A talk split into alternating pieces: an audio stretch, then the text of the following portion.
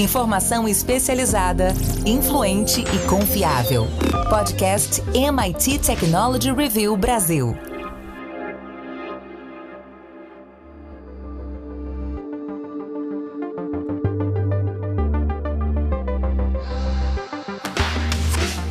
Olá, eu sou André Miceli e esse é mais um podcast da MIT Technology Review Brasil. Hoje eu, Rafael Coimbra e Carlos Aros vamos falar sobre como a computação se transformou. Os recursos evoluíram, baratearam e agora a gente precisa entender como algumas tecnologias, como por exemplo a inteligência artificial, podem de fato ajudar a sociedade e resolver problemas do mundo real. Antes da gente começar, como sempre, eu quero agradecer nossos patrocinadores SAIS e Salesforce. Também quero dizer para você não esquecer de passar em www.mittechreview.com.br barra eventos. A gente abriu uma área nova no site porque tá cheia de coisa boa vindo pela frente. Fica de olho lá. Carlos Aros, em 2006, a Janet Wing, que então era chefe do departamento de ciência da computação da Carnegie Mellon, ela publicou um ensaio intitulado Pensamento Computacional. Esse ensaio ficou muito famoso, acabou influenciando bastante o segmento da computação, especialmente o segmento acadêmico, que nos Estados Unidos tem uma ligação direta com o mercado. E lá ela argumentou que todos se beneficiariam do uso de ferramentas conceituais da ciência da computação para resolver problemas em todas as áreas da humanidade. Recentemente, ela, que agora integra os quadros de pesquisadores do MIT, publicou uma pesquisa chamada Trustworthy AI, a inteligência, a confiança da inteligência artificial, uma inteligência artificial confiável, melhor dizendo, onde ela tratou de 10 desafios, uma tentativa de tornar os sistemas de inteligência artificial mais justos e menos tendenciosos. Amigo Aros, dá para afirmar que existe uma transformação em andamento na forma como a computação é feita? Sem dúvida nenhuma, né, André? O teu começo aí uh, de fala foi justamente trazendo uh, o ponto de como as tecnologias foram se tornando cada vez mais baratas, de como elas foram se tornando cada vez mais adaptáveis às necessidades e às demandas e se inserindo nos mais diferentes contextos. Então, a gente assiste a um processo de transformação e quando a gente fala sobre inteligência artificial confiável, a gente está falando também sobre uh, uma transformação na maneira como a gente entende as aplicações de inteligência artificial desde a concepção, ou seja, partindo do, do, do aspecto ligado à estatística, lidando com probabilidades, etc., incluindo é, vários outros aspectos, como, por exemplo, o debate, para mim, é um dos debates mais importantes do nosso tempo, que é o da inteligência artificial ética, falar sobre a interferência causal. Esse é um tópico, aliás, que ela traz nesse, nesse artigo dela sobre os 10 uh, é, tópicos que precisam ser observados, os 10 desafios. Quando a gente fala sobre a intersecção da inteligência artificial com outros recursos, com outras ferramentas de tecnologia que geram esse nosso contexto uh, cada vez mais digital. E essa transformação passa essencialmente pela maneira como nós, e aí a gente vai colocar, vou, vou colocar aqui esse nós, é, um, um, punhado de, de, coisas. A gente tem nesse nós as empresas, a gente tem nesse nós uh, os governos e a gente tem nesse nós a sociedade, os indivíduos de maneira geral. Então, a maneira como nós nos relacionamos com os dados, seja enquanto gerador desses dados, dessas informações, seja enquanto coletor e aí posteriormente uh, aquele que vai fazer a análise dessas informações. Essencialmente, toda essa transformação passa pelo trabalho que é feito pelos cientistas de dados e por toda a estrutura que dá suporte ao trabalho dos cientistas de dados do ponto de vista de gerar informações que sejam é, é, é qualitativas, não necessariamente, não necessariamente o volume vai gerar resultado, mas sim a qualidade das informações que dão base aos modelos de inteligência artificial, que faz com que toda essa máquina passe a funcionar. E ela traz um pouco disso nessa conversa, uh, nessa entrevista à Technology Review, mostrando que essa é uma preocupação uh, que é das mais necessárias, porque quando a gente começa a perceber que na origem, na matriz da questão, estão os dados, e a gente começa a conectar isso com outros fatores, a gente tem um, um, resultados mais confiáveis, a gente passa a ter, é, fazer inferências mais próximas daquilo que a gente gostaria dentro do cenário da inteligência artificial. Rafa, esse ponto que o Aros trouxe precisa ser explorado. A inteligência artificial e os dados caminham lado a lado, como a gente sabe. Quando você está usando o Big Data, cada vez mais a gente vai lidar com preocupações sobre privacidade, segurança, justiça e preconceito, por exemplo. Você acha, Rafael Coimbra, que algum dia a gente vai conseguir resolver esses problemas no uso dos, desses dados nos algoritmos, pelos algoritmos de inteligência artificial, ou a gente vai ter que abandonar algumas aplicações, como tem sido com o reconhecimento facial até o momento, em nome do bem-estar social?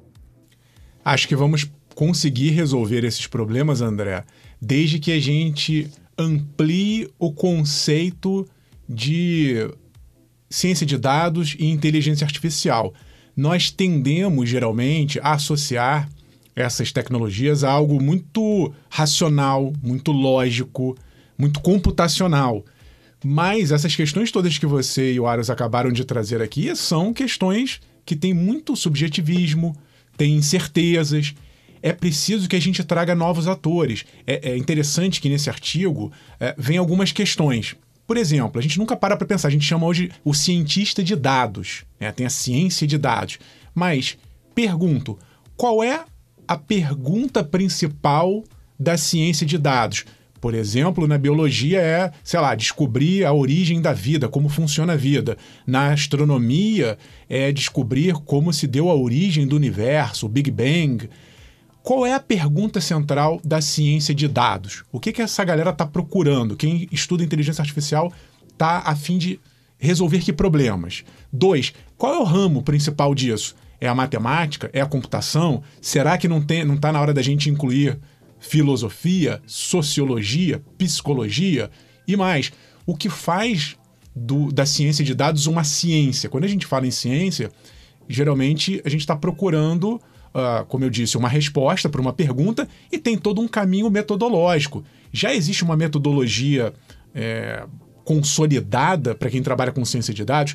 Veja, são algumas perguntas que ela coloca e que eu estou aqui repassando para todo mundo para que a gente pense conjuntamente. Fato é que tem muita uh, coisa ainda a ser respondida parece que já está tudo pronto, é uma mágica, inteligência artificial, você joga um bando de dados ali e ela devolve uma resposta perfeita. No fundo, se trata de uma probabilidade de estatística, mas que nesse miolo, nessa grande caixa escura onde muitas vezes esses algoritmos são processados, onde as máquinas estão tentando ali buscar padrões, a gente nem sabe direito o que tem ali, a gente só encontra depois uma resposta, e essa essas perguntas e respostas, esse processo todo é feito por pessoas que, de repente, estão restritas a uma visão. Não estou dizendo que é ruim, que é errada a visão. Estou dizendo só que acho que está na hora da gente ampliar visões para que a gente tenha boas inteligências artificiais.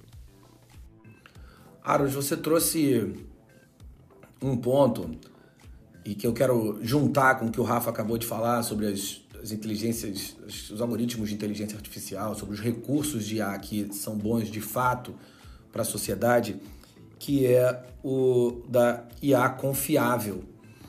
É, e a IA confiável, ela é um dos, dos desafios, dos 10 desafios da pesquisa, que estão ligados a um ponto que você também mencionou, que é o da causalidade. Esse parece ser um outro grande problema como a Wing apontou. Quero ouvir de você que história é essa, essa IA, esse recurso causal, esse recurso de causalidade está associado a quê?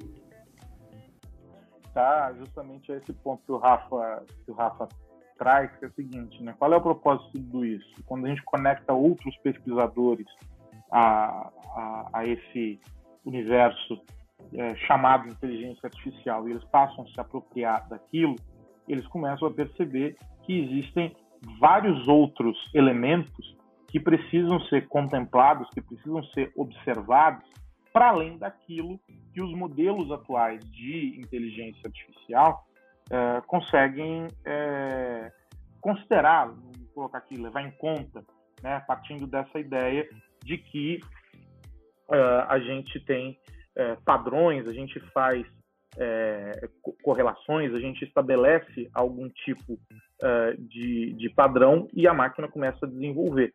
Mas existem outros, outros aspectos dentro da, da, da pesquisa que precisam ser colocados. Então, sei lá, a gente está descobrindo que talvez é, o, o, universo de, da, da, estatística não consiga dar dimensão a tudo aquilo que a gente precisa levar em conta.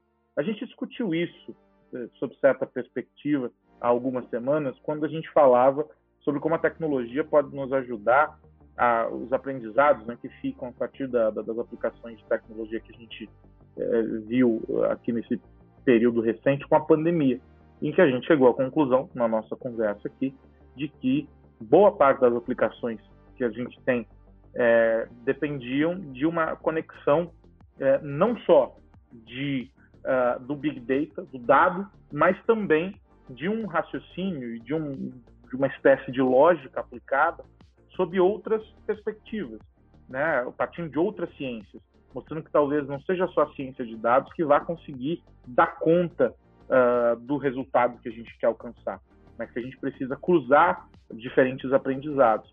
A gente está falando, talvez, de alguma maneira, conectar princípios da economia, trazer. A gente, na época, mencionou a questão da epidemiologia, mas não só, a gente precisaria conectar outras especialidades, outras áreas. É exatamente o que a gente está dizendo aqui. Talvez os modelos de, de, de IA que a gente tem trabalhando hoje, aprendizado de máquina, etc., estão muito acostumados a trabalhar com padrão, partem né, do ponto A para o ponto B e vão estabelecendo essas correlações, eles não consigam dar toda essa dimensão em alguns outros aspectos. E aí é por isso que a gente encontra na causalidade esse, esse problema. Óbvio, a gente está descobrindo hoje, talvez a ponta do iceberg, ou a ponta da ponta do iceberg no que diz respeito à inteligência artificial a um universo muito mais profundo. E talvez essa complexidade é, possa ser alcançada quando é, a gente entender que é, não dá para a gente partir de um único ponto. A gente precisa observar o mundo real, a gente precisa observar outros fatores, a gente precisa buscar outras, outros vieses, outras ideias e expandir isso tudo sempre associado a, aos dados, mas olhando o mundo com muito mais contornos do que simplesmente 0 e 1. Um. Rafa, a, a lista pesquisada, ou na, na pesquisa, a lista apontada, melhor dizendo, é a lista de preocupações. Ela é composta de deep learning, então todo, toda a dificuldade de se construir algoritmos capazes de realmente é, aprender com o uso sem interferência de codificação e que esse, esse aprendizado esteja coerente com o aprendizado no mundo real. Essa relação de causalidade, que o Aros acabou de mencionar, que é o segundo ponto. O terceiro ponto, o valor real dos dados. Então, de que maneira a gente vai conseguir precificar, valorar, avaliar o quanto o dado é de fato importante para aquele algoritmo funcionar corretamente. O quarto ponto de múltiplos data sources, então dados que vêm de origens diferentes e heterogêneas, podem não ter sido tratados corretamente para que sejam avaliados pelos algoritmos. Quem já trabalhou com qualquer projeto de dados conhece bem os desafios daquela etapa de ETL, né, de Extraction, Transformation e Loading, que são os três momentos que os dados são é, tratados, é, ou enfim, é, é, os três momentos pelos quais os dados precisam passar para que eles sejam analisados, extraídos dos seus data sources, transformados para que eles estejam na mesma base e, e, seja dada a carga numa, numa outra base de dados que vai ser de fato servir de insumo para o algoritmo funcionar. Nem sempre essa transformação é feita corretamente e esses data sources heterogêneos podem trazer um problema de análise. é, seguindo a inferência a partir de dados incompletos. Então eu tenho um conjunto de dados que pode até ser muito bom, mas eu vou botar uh, um algoritmo para tirar conclusões a partir dele é, e pode ser que haja algum outro dado nessa equação, nesse movimento de correlação e causalidade que pode transformar todo o meu entendimento sobre aquele assunto. A questão de trust, Trustworthy AI, mesmo quanto ah, a gente vai poder confiar em sistemas que vão se modificando sem intervenção humana, sistemas computacionais para aplicações data intensive, então como a gente vai lidar com os recursos necessários e à medida que a gente vai armazenando mais dados, vai gerando mais dados é, com dispositivos conectados, 5G e tudo mais, vai ficando mais difícil para a gente conseguir processar todas essas, todos os dados que vêm dessas múltiplas aplicações. É, automação de front-end, de estágios do ciclo de dados. Os dados têm um ciclo de vida que precisa ser respeitado e, eventualmente, a gente vai ter que lidar com bases que são maiores do que o necessário. E, evidentemente, os dois últimos, privacidade e ética. Olhando para todos esses tópicos, Rafa, e ouvindo essa nossa discussão, dá para perceber que a gente está diante de muitas oportunidades, mas vamos ter também muitos desafios. Quero saber é, se você, você acabou de me responder da possibilidade de um novo olhar para esse processo, você é otimista ou pessimista sobre é, o uso da, da ciência de dados para tratar essas questões da sociedade e por quê? Por que você tem essa opinião? Eu sou otimista, André, mas como usando a ciência de dados como algo complementar, como algo que vai é, se valer das informações que a sociedade passa para a máquina e nos orientar, porque eu acho que o futuro vai ser cada vez mais de nós, enquanto indivíduos barra sociedade, gerarmos mais esses dados que você está falando e coletivamente, também já discutimos aqui algumas vezes, essas informações coletivas são extremamente valiosas. Se nós formos pensar, por exemplo, numa cidade inteligente, gerenciar desde um, do trânsito a ordem de entrega de remédios, de estoques de remédios, qualquer coisa que a gente pensar que demande muita análise com muito dado, a máquina, obviamente, vai superar nós uh, absurdamente.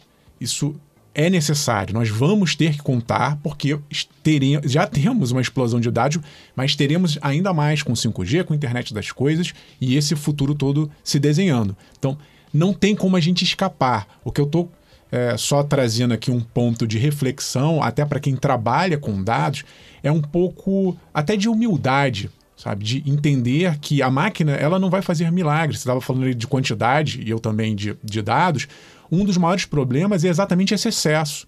Porque dado, se não for bem tratado como você colocou, André, é ruído. E ruído é muito ruim. Se a gente tiver uma pequena variação, às vezes, no início de uma programação, isso pode arruinar todo o processo para frente. Dois, a gente estava falando das causalidades. Tem uma área ainda muito desconhecida dentro da, da inteligência artificial. Muitas vezes rodam-se ali os algoritmos e tem-se até uma resposta boa, só que você sabe que, opa, foi do A para o B, como o Mário estava falando, mas no meio do A para o B tem uma sequência de causalidades que os próprios cientistas de dados não conhecem. Eles só sabem que deu certo, saiu um resultado e funcionou. E é importante que a gente cada vez mais conheça esse miolo, que a gente traga transparência do que acontece nesses nesses momentos mágicos e obscuros, para que a partir dessa transparência a gente discuta, ok, isso a gente quer, isso a gente não quer. Ou se a gente mexer essa vírgula aqui, vai ter esse problema ou vai ter essa solução lá na frente. É, é, uma, é hora da gente ter um pouco de humildade e de união. Tá? Todo mundo tem que sentar no mesmo barco e discutir todas essas variáveis. Bom, antes de virar a chave, agora a gente tem aquele momento de segurança digital. É uma conversa com entre o Carlos Aros e o Mário Rachid da Embratel. A gente discute semanalmente uma, um ponto fundamental sobre esse tema. Vamos lá. ouvir o momento de segurança digital dessa semana. Momento Segurança Digital, apresentado por Embratel. Habilite sua empresa para o próximo nível. Momento Segurança Digital aqui no podcast da MIT Technology Review Brasil, sempre claro, apresentado pela Embratel. Esse encontro semanal com o Mário Sérgio Rachid, diretor executivo de soluções digitais da Embratel.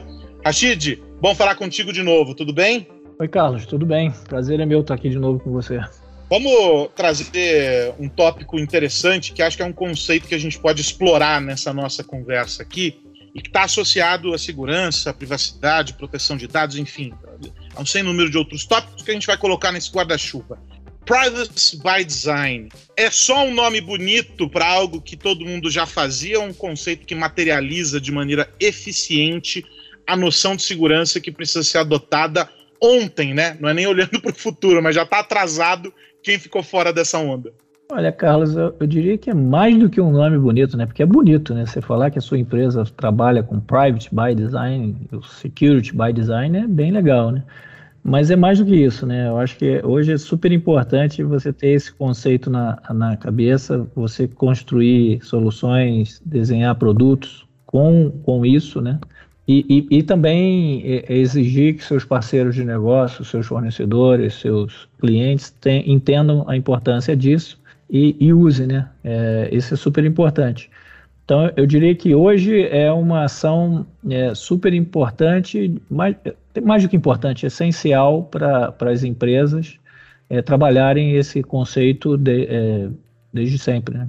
claro que, que entra nesse, nesse. Você lembrou bem, né? O Security by Design, tem Privacy by Design, etc. E tudo isso motivado por uma série de mudanças uh, que vem acontecendo uh, no mercado e que não necessariamente tem a ver somente com a, com a evolução da tecnologia, mas também com uma resposta do consumidor, das pessoas, né? Nós, eu, você, quem está nos ouvindo agora, é, re, a, a todo esse momento, ao que vem acontecendo, ou seja, uma uma exigência cada vez maior por transparência nessa relação, ou seja, será que que está sendo feito de fato para garantir que as minhas informações estão protegidas?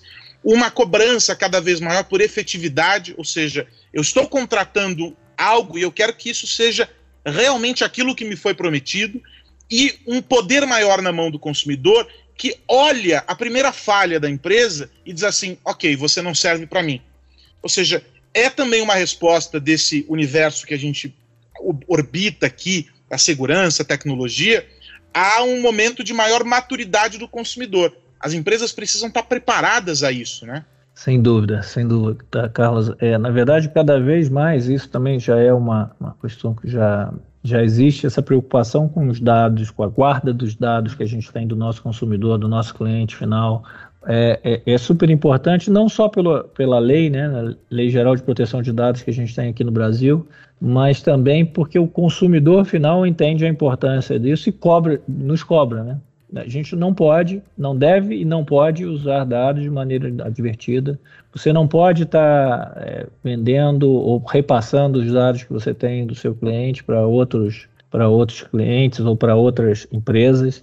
Então, a questão do dado é cada vez mais importante. E essa importância ela é ela se multiplica exatamente pelo volume de dados que você tem, né? Ou seja, é incomparável o número de dados que você tem hoje em comparação a dois, três anos atrás, não preciso ir muito longe. E é super importante você ter tudo isso também relacionado a, a esses aspectos de segurança, né? Então, isso tem que andar lado a lado o tempo todo para que a gente possa, primeiro, atender melhor o meu cliente com os dados que eu consegui dele e deixá-lo tranquilo de que aqueles dados vão ser usados única e exclusivamente para o atendimento melhor dele. Por isso que é tão importante quando as empresas levantam a bandeira da segurança e fazem questão de mostrar de maneira muito clara é, o que está sendo feito, porque isso gera um reforço e uma relação com o consumidor de que ele tem ali um porto seguro.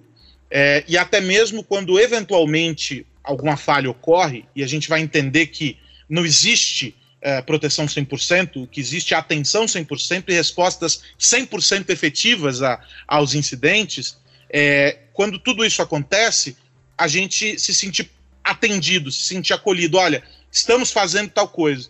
e tudo isso faz parte desse processo de maturidade também na empresa para entender que é isso e apenas isso que o consumidor espera. Por isso que a gente discute isso semanalmente aqui no Momento Segurança Digital, que é apresentado pela Embratel. Rashid, a gente volta a tratar deste assunto e de muitos outros, porque tema é o que não falta na semana que vem.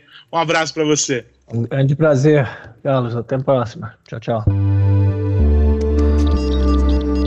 Ponto final em mais um Momento Segurança Digital aqui na MIT Technology Review Brasil. Você sabe, esse nosso espaço, essa nossa discussão semanal sobre cybersecurity é apresentado pela Embratel. E você quer descobrir como habilitar a sua empresa para o próximo nível? Muito fácil. Acesse embratel.com.br e descubra todas as possibilidades. O que mais você precisa saber? É isso, esse foi o momento de segurança digital oferecido pela Embratel e agora sim é hora de virar a chave. Carlos Aros, qual a dica da semana? A dica da semana é olhar para um movimento tímido do Instagram é, nas últimas semanas, o anúncio de que agora a ferramenta vai alertar os usuários a partir de um determinado período de uso, notificando que é preciso desconectar. A gente não sabe muito bem se isso já estava nos planos ou se é uma resposta de alguma maneira a aquilo que a gente assistiu uh, nas, nas, denúncias feitas pela ex-funcionária uh, então Facebook, agora Meta, sobre como a empresa negligenciava informações importantes sobre uh, o uso excessivo das plataformas, das redes sociais, e como deveria haver algum tipo de controle sobre eh, esse comportamento dos usuários, porque há um impacto sobre uh, as pessoas. E aí agora o chefão do Instagram fez esse comunicado e disse que vai alertar as pessoas. A partir de dezembro, a ferramenta vai estar disponível para todo mundo. Ela está agora em ondas de, de liberação para alguns grupos, principalmente nos Estados Unidos, e aí depois isso esparrama pelo mundo todo. Mas é interessante que esse é, recurso esteja sendo liberado é, justamente agora, quando há uma discussão importante sobre saúde mental e sobre o impacto das redes sociais. Essa discussão sempre existiu, mas de alguma maneira, por causa do, dos episódios recentes, que envolveram inclusive a, série de reportagens no Wall Street Journal, a própria MIT Technology Review americana trouxe também informações a esse respeito, mostrando que eh, há muito mais informação de posse da meta do que se supõe uh, sobre todo esse contexto que envolve a saúde mental. É curioso que a gente tenha essa, esse, essa ferramenta, esse recurso disponível agora. Eu duvido que ele tenha adesão, especialmente quem está ali busca justamente uh, o escapismo. Não sei se simplesmente dar informação para as pessoas é, de que estão usando há 10, 15 ou 20 minutos vai surtir efeito. É preciso testar e ver, enfim, como a, a ferramenta vai caminhar. O grande ponto é que os algoritmos dessas redes sociais, não só do Instagram, o TikTok é uma espécie de buraco negro. Você fica um minuto, quando você vê, já se passou uma hora. E o algoritmo é feito para que você mergulhe, para que você entre nessa, nessa dimensão e permaneça ali engajando com os conteúdos e fazendo com que a roda gire mas as plataformas têm sido cobradas. Uh, não é uma medida efetiva, de novo, para mim, é mais ou menos a transferência de responsabilidade, dizendo, olha, eu criei um brinquedo muito viciante e agora eu te digo que você precisa parar, mas olha, para se você quer. Então, é, de novo, é uma resposta que não responde a nada, mas é um caminho. Vamos ver se, de alguma maneira, as pessoas vão aderir a isso. Eu desconfio, não sei vocês. é, se tiver ligado a outros recursos, talvez faça sentido. É mais ou menos como a contagem de calorias na, nas embalagens de biscoito, Carlos Aros. Não, não sei o quanto elas afastam o glutão. Bom, Rafa Coimbra, vamos ficar de olho em que nessa semana? Vamos ficar de olho, André, nos próximos dias na nossa Black Friday. Não vou adiantar aqui tema da nossa pauta, nós vamos discutir Black Friday Brasil nos próximos dias, mas essa semana que passou agora teve a Black Friday da China, que é o dia do solteiro lá, o 11 do 11, e que é considerada a maior data de comércio do mundo. Os caras vendem ali um dia mais do que vendem no ano inteiro. E eu peguei alguns números que são interessantes para a gente analisar. O Alibaba, que é o maior grupo chinês de varejo, vendeu 84,5 bilhões de dólares, o equivalente né, em dólares, entre primeiro. Né, eles começam lá a Black Friday deles do dia, vai do dia 1 ao dia 11. Tá? Então, nesses 11 dias, eles venderam quase 85 bi de dólares, o que teve um crescimento de 8,5%. Aí você pode estar pensando, bom, pô, bom pra caramba em relação ao ano passado. Mais ou menos. Antes de eu, de, de eu comentar, a JD, que é a segunda maior, a concorrente, vendeu 54,6 bi de dólares nesse período de 1 a 11 de novembro, um crescimento de 28,6%. Tanto o crescimento da JD quanto do Alibaba, que poderia ser considerado, né, pô, cresceu pra caramba, não foi bem visto. Por quê? É, esperava-se muito mais. O que a gente tem observado, e a gente já comentou nos vídeos lá do nosso canal do YouTube, é que tem uma pressão muito forte do governo chinês sobre as empresas é, nacionais. O, o, Jack Ma, que era o CEO do Alibaba, ficou um tempo sumido. A, a China está restringindo por diversos motivos. Um deles é de controlar as empresas nacionais e tem também toda uma campanha lá de evitar o consumismo, uma, questão mais social do governo. E, para completar, um fenômeno que está atingindo o mundo inteiro, o Brasil faz parte dele, que é uma inflação. Essa pós-pandemia fez com que muita gente voltasse a querer consumir, então há uma expectativa de que as pessoas queiram comprar muita coisa, mas ao mesmo tempo todo mundo indo comprar, os preços aumentam, isso acaba é, provocando um efeito re, re, reverso, que é frear as vendas. Resumo. Eu, houve crescimento, mas esse crescimento poderia ter sido muito maior. É essa é a conclusão. E aí vamos ficar de olho se a nossa Black Friday vai ter algum efeito também, é, principalmente, eu acho que no nosso caso, da inflação. A inflação tem subido muito, tem batido recorde, estão num nível elevadíssimo e queremos saber aí se o pessoal vai ter grana para gastar na Black Friday ou vai segurar um pouco mais até o Natal? Veremos nos próximos dias. Só lembrando que o e-commerce brasileiro inteiro vende 7 bi de dólares ao ano. Dá para ter, ter uma noção da potência da galera, né? E só, e só essa história de antecipar as compras, né? Se vai comprar agora ou não, acredito que é, devemos seguir a dica do CEO da Puma, né? Compre agora sob o risco de não chegar no Natal. É verdade, fizemos um podcast sobre isso, como a inteligência artificial e a tecnologia, como a gente vai salvar os, o supply chain. Meus amigos, estamos chegando ao final, mas antes de ir, eu quero lembrar que esse podcast é um oferecimento do SAIS e da Salesforce. Essa semana, dia 17 do 11, vai rolar um evento digital muito legal que é o What Why Next Cloud. Nós, aqui na Technology Review, vamos fazer um evento para discutir as tendências da computação em nuvem que CIOs e CTOs precisam conhecer para conduzir as suas operações com adaptação e inovação a esses tempos que estão chegando. É um evento oferecido pela AWS, com a participação de muita gente legal. Vão com certeza rolar excelentes discussões lá em www.mittechreview.com.br barra eventos você encontra o link para se inscrever de graça. É isso. Meu amigo Rafa Coimbra, até semana que vem. Abraço, André, Aros e a todos que nos ouvem. Faço um convite também para que o pessoal assine a nossa revista, porque você que é VIP vai ter daqui a alguns dias um material muito interessante sobre um outro evento que vai acontecer na Technology Review eh, Estados Unidos sobre cibersegurança. Vamos acompanhar esse evento e vamos trazer as informações exclusivas de tudo que foi discutido lá. E uma dica, André, para quem mora ou estiver visitando o Rio de Janeiro durante esse mês de novembro, dá um pulo na exposição Irreversível Agora. A gente falou no nosso episódio hoje sobre inteligência artificial.